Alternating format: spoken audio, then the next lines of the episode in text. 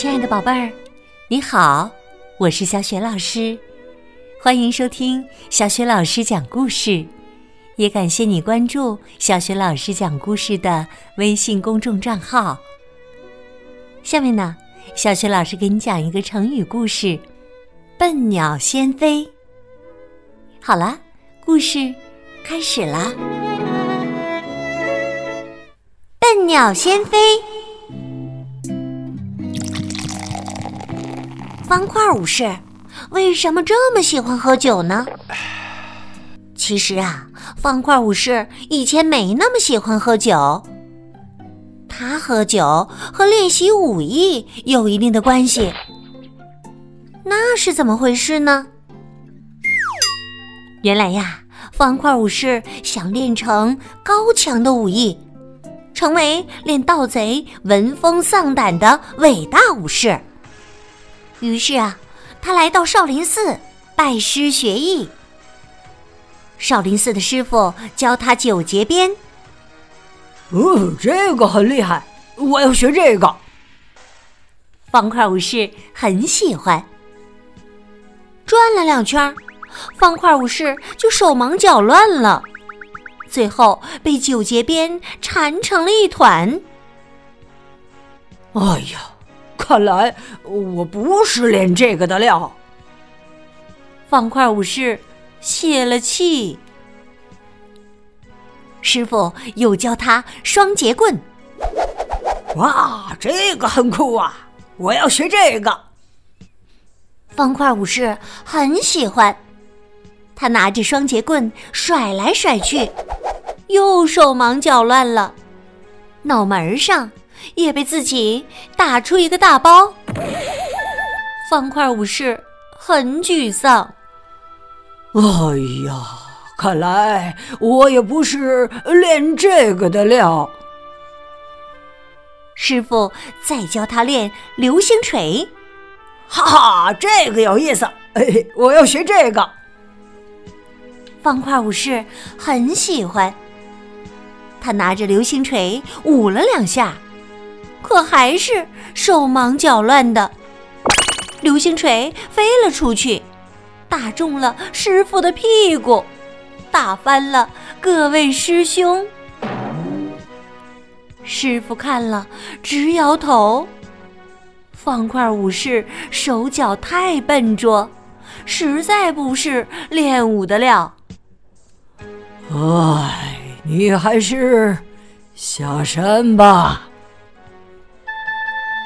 方块武士很苦恼，自己怎么就这么笨，老是学不会那些功夫呢？方块武士去找他的好朋友圆圆医生，边喝酒边倾诉他的苦恼。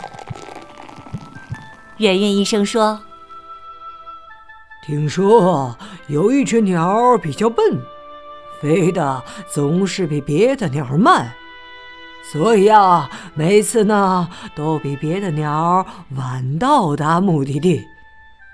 嘿，这只笨鸟啊，就想了个办法。它每天呢比别的鸟更早起来，更早出发。这样啊，它就能和其他鸟一起到达目的地啦。久而久之啊。它越飞越快，越飞越好。这只笨鸟呢，后来反而成了这群鸟的领袖啊。这就是笨鸟先飞。方块武士明白了。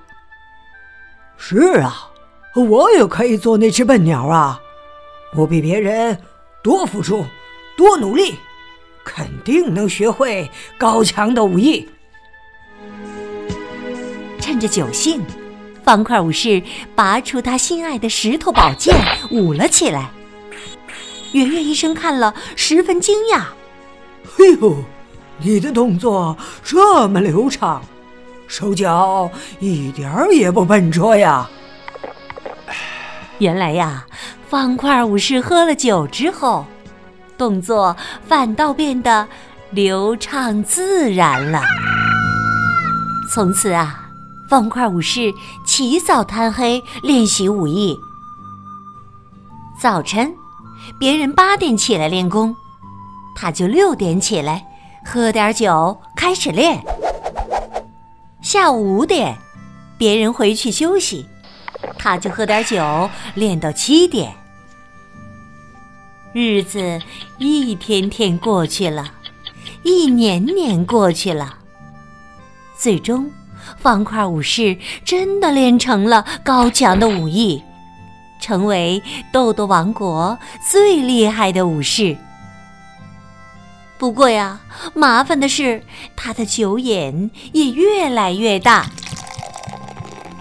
作为一个捉拿盗贼这么高风险职业的武士。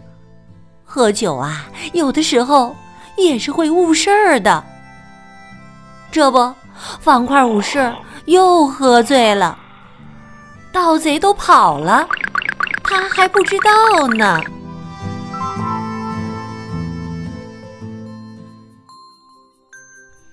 亲爱的宝贝儿，刚刚你听到的是小雪老师为你讲的成语故事《笨鸟先飞》。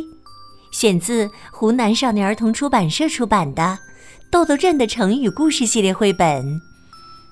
这套绘本故事书和之前小学老师讲过的很多绘本童书，在小学老师优选小程序当中都可以找得到的。笨鸟先飞这个成语呀，出自元代关汉卿的《陈母教子》第一折。笨鸟先飞的意思是。行动笨拙的鸟先飞，比喻呢能力不如其他人的人做事比别人先一步或者更努力。和“笨鸟先飞”意思相似的成语有“跛鳖千里”“勤能捕捉”“驽马十驾”。今天呢，小雪老师给宝贝们提的问题是：是谁教会了方块武士？笨鸟先飞。如果你知道问题的答案，别忘了通过微信告诉小雪老师哦。小雪老师的微信公众号是“小雪老师讲故事”。微信平台上不仅有小雪老师每天更新的故事，还有小学语文课文朗读、童诗童谣、小学老师的原创文章。我的个人微信号也在微信平台页面当中，可以添加我为微信好朋友。好啦，我们微信上见。